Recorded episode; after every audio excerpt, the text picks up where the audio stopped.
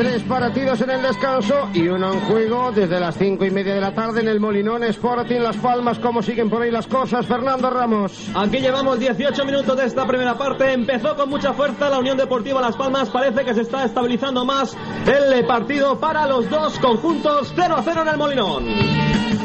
Pues esto es lo que está ocurriendo en la segunda división. Esta es Monta Sefar. Eh. Tigres. ¿Qué, puesto te veo siempre en, en- en- en determinado estilo musical? No, no, no, me lo copian. Ah, que te lo vas a la mierda.